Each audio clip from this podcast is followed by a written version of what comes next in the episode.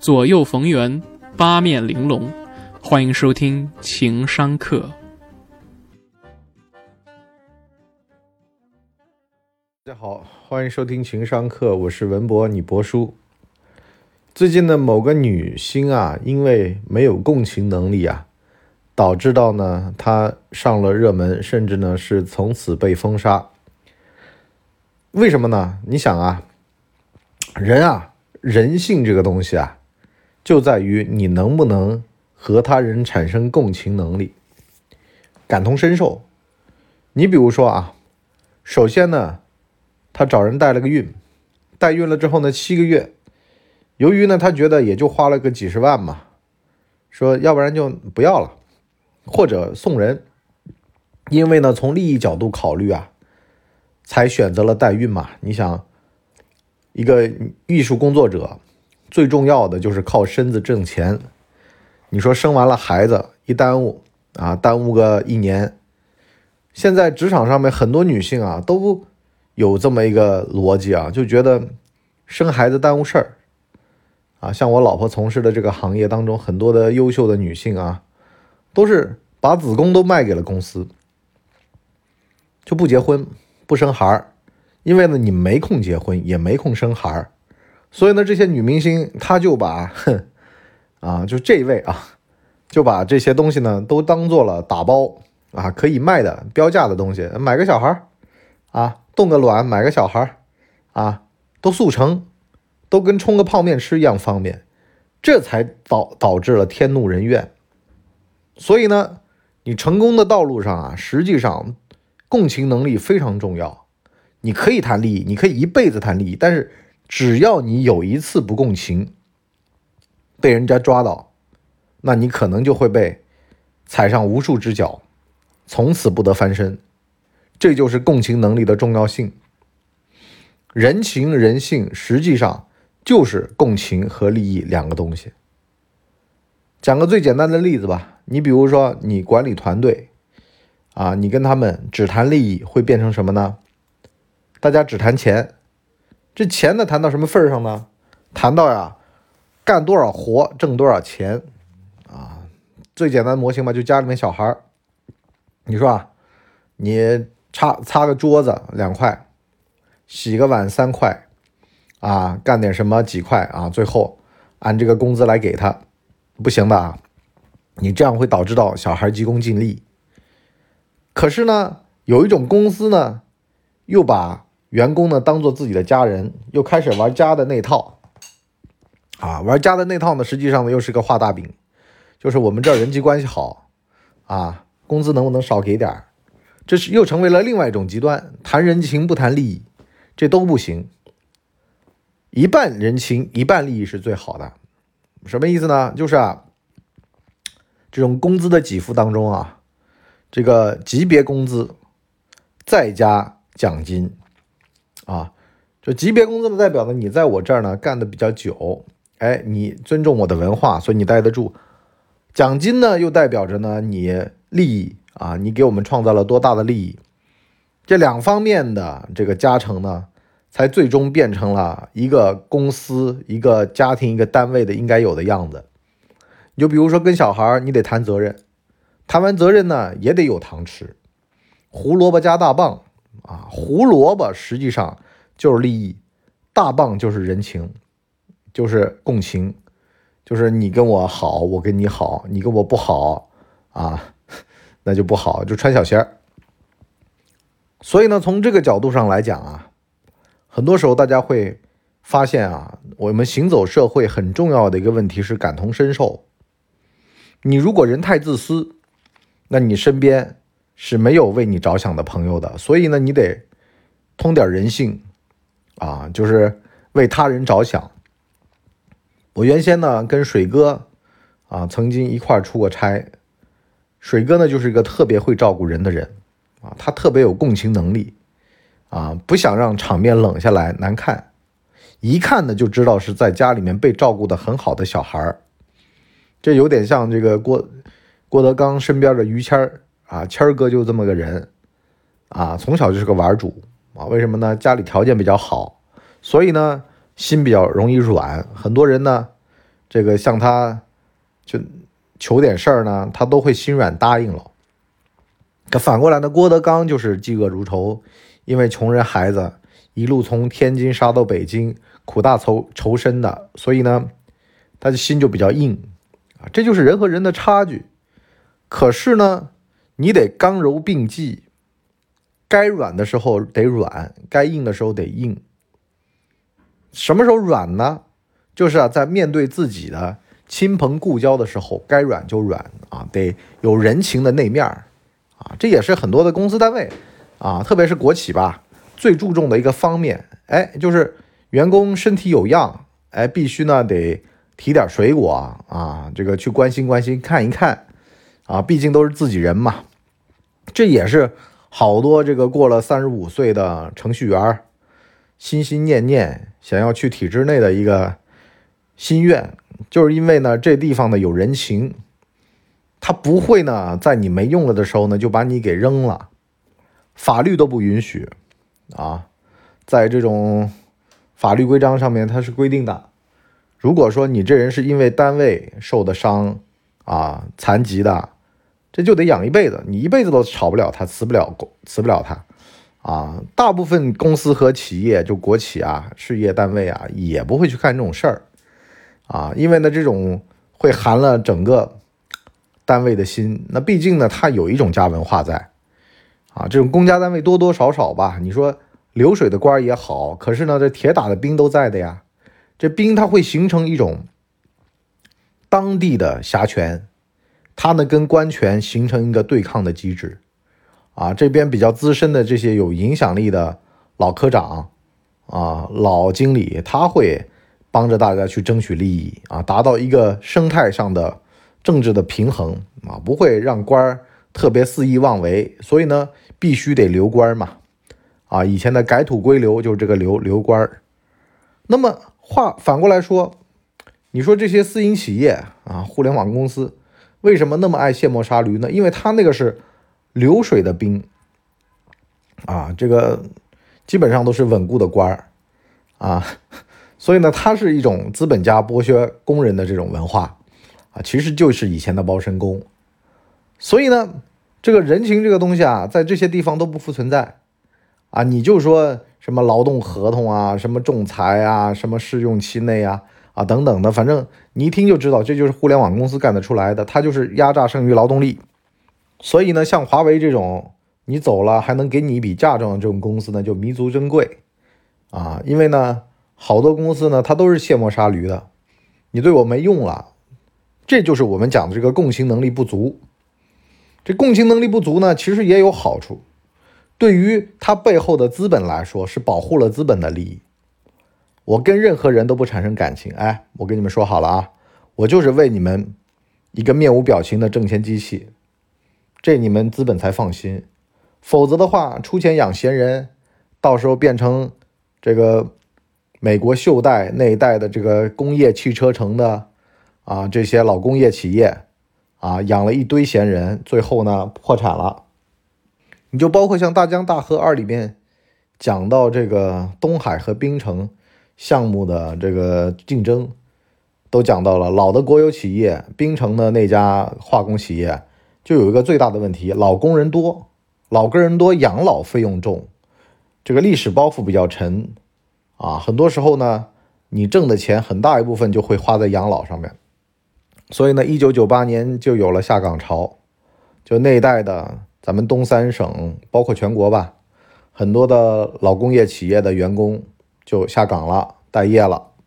所以呢，在这儿啊，我也得跟各位说啊，你不要期望于任何人的善意。人啊，幼稚会幼稚到什么呢？总觉得你们的单位和公司要解决你一切的这些问题。比如说啊，有的公司单位福利好的啊。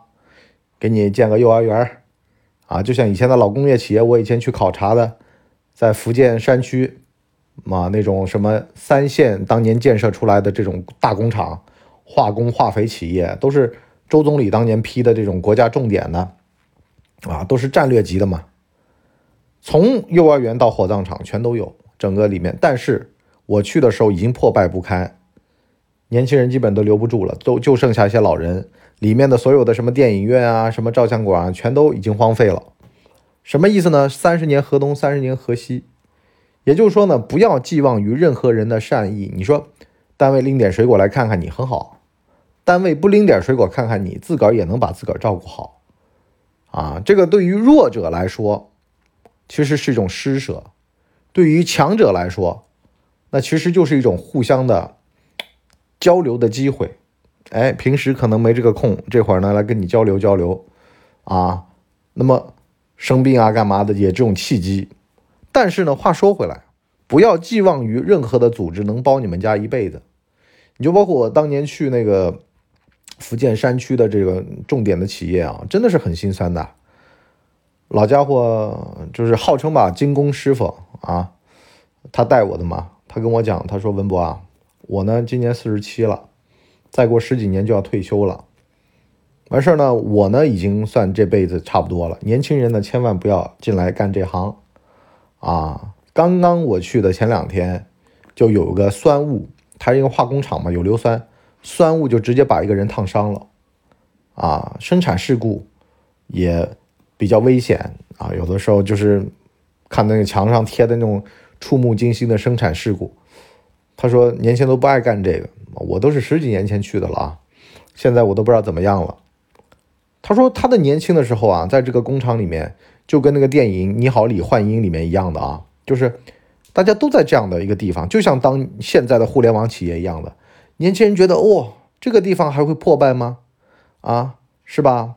阿里巴巴给我们建了幼儿园，给我们盖了小学，啊，什么云谷小学，对吧？然后呢，我们中学、大学嘛，西湖大学，哎，都有，从摇篮到火战战场，全部给你搞定。但是那个时代过去了。他呢是从这个化工企业当时最辉煌的时候进去的，才十八九岁的时候进来的，那个时候就看这个辉煌慢慢的衰落，那个他心里面是多么悲凉啊！完事儿呢，他就跟我得出个结论，他说不要寄望于任何组织和个人对你的善意啊。他说文博，我现在呢已经是小孩养大了，我到头了，他呢就开始身体锻炼啊，身体练得倍棒。他说：“你们年轻人啊，千万记得这辈子啊会有好几轮的风向，千万不要好像抓到一个头浪钻上去就得了，一定要保持警惕。啊，人家对你有善意是好事儿，可是呢，他盖幼儿园、小学、初中、大学、医院、剧院、电影院、照相馆儿。”啊，这些婚庆公司、酒店在里面盖干嘛呢？是为了让你们安心的在这待着，就像我们做制造业的老板一样的。我在我的公司里面盖宿舍、盖食堂，难道是为了真正的希望你们跟我成为家人吗？不是的，我招工的时候方便。我跟工人讲，我这有食堂，我这有宿舍，很多单身的工人就会来，我的年龄结构就会年轻。如果我这没有食堂，啊，我这没有这种相应的配备，很多的人他就不愿意来，他不愿意住，啊，还问问我有没有住房补贴，实际上都是我的钱投入，筑巢引凤。我其实讲到最后，它都是个利益，说这个利益换成了别的形式，变成了福利，啊，这福利就变成了默默的温情。就像很多人就在那抱怨说，公家单位的、事业单位的说年底拎一堆东西回家。多沉呐！实际上，这就是对于广大的笨蛋来说啊，这玩意儿就是个温情啊！拎两桶油回家，老婆见面乐滋滋的。哎呦喂，是吧？单位发油了啊，发鸡了，发鸭了。他们不是在那种大草原弄了那个光伏发电的板子，光伏发电板子呢，遮阳遮住了之后呢，下面长杂草。草长出来之后呢，就这个需要除草，要喷除草剂，一年要花几百万。后来呢，就发现牧民啊，有的时候他们逐草而居的嘛，看到你这草多呢，就过来吃一波，吃一波，哎，把人家羊养肥了。后来呢，这个电力公司呢，最后呢，决定呢，养一批羊，啊，吃自个儿的草，完事儿呢，年底呢，把羊宰了当福利，啊，形成了一个就是桑基鱼塘的这么一个。内循环啊，挺好。但说我想说件什么事儿呢？就好多时候啊，这个单位的福利也都是顺带的，啊，你别觉得好像就应该的，只不过说呢，老大为了让你们这帮员工在这更安心的干着，在钱不能多发的情况下面，再搞点别的，再塞给你，让你觉得你在这待得住，实际上也就是福利留人的一种措施，啊，就人情这种东西留人的一种办法，你别太寄望于这个工资不出头。在这干活啊，你就好好的想着升职加薪的那点事儿，你别被这点温情消磨了啊！他人情归人情，但是说穿了，还是你靠你自身的实力和发展。你如果自身的实力和发展一直上不去，那代表着也就一直被这些强者啊拿一种同情和怜悯的眼光看看你，说：“哎呀，这帮穷人真可怜呐。”行吧，弄点水果去安慰安慰他吧。所以呢，也不要太寄望于他人的善意。那些搞慈善的、那些环保主义者，其实说实话都是自个儿吃饱了，为了表达一种态度过来的。我我说啊，不乏你们公司和单位有发自内心的想要关心你的人，但那也是一种作秀，也是一种做给别人看的那个样子。就是啊，你看我对同志还不错吧？那希望你们好好干哦，安心的哦。实际上把这层面纱褪去。也就是个利益的问题，但是呢，就是这玩意儿可以骗骗笨蛋啊！就像这个周星驰版的《鹿鼎记》里面啊，就说陈近南把门一关，就跟韦小宝说：“外面的人，我们一定要用口号忽悠他们。关起门来，我就直接跟你这么讲，跟着我们干，就抢钱、抢粮、抢女人啊！你看这事儿多直白、多苍白啊！但是实际上就这样。”口号是喊给笨蛋听的，共情呢也是做给大家看的。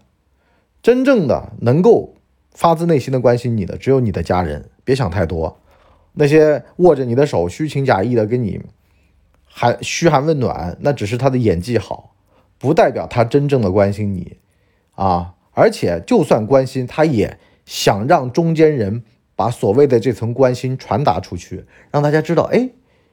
其实他是一个更厉害的演员而已啊，他可以去参加演技节目。好了，我们今天这集就先聊到这儿啊。像这种职场当中、生活当中的这种所谓的演技吧，你有吗？你必须得有。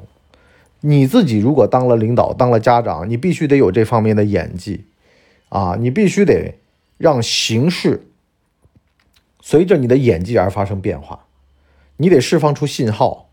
所以呢，当领导层最重要的是信号释放能力，你必须得把一些正面的信号、积极的信号往外传递，告诉大家啊，你们在这儿，我会罩着你们的。然后呢，负面信号啊，尽量让你的对手传递出去，代表他们在衰败啊。然后呢，也得养一些小人，然后呢，也得让一些君子在那儿维持秩序。你让这个盘子转起来，然后呢，你只需要。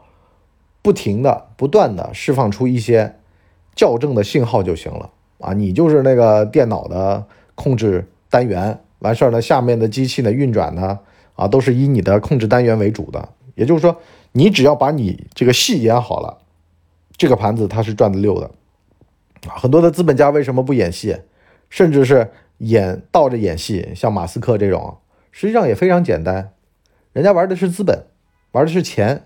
他没那么多的空啊，去演那种温情脉脉的戏啊，那是他要演给资本看，演给资本看。最极端的就是企业的老板爬到人家车间里面偷拍照片嘛，啊，然后被公安抓了嘛？为什么？我戏演给资本看，资本给我钱，我才能招工人，而且呢，我可以用高工资、高工资、高收入去招工人，我就不需要跟工人演戏了。其实这就是两种体制，这种两种形式。咱们下半集跟大家把这事儿给说透了。好了，我们今天就先到这里，我们下期再见，拜拜。哎呦，节目听完了，我是麻辣电台的台长杰森，欢迎大家添加干嘛电台官方微信，微信 ID 是文博小号的全拼，加入我们的社群，一起交流成长吧。干嘛电台扫清你人生路上的所有坑，付费订阅请关注微信订阅号干嘛播客。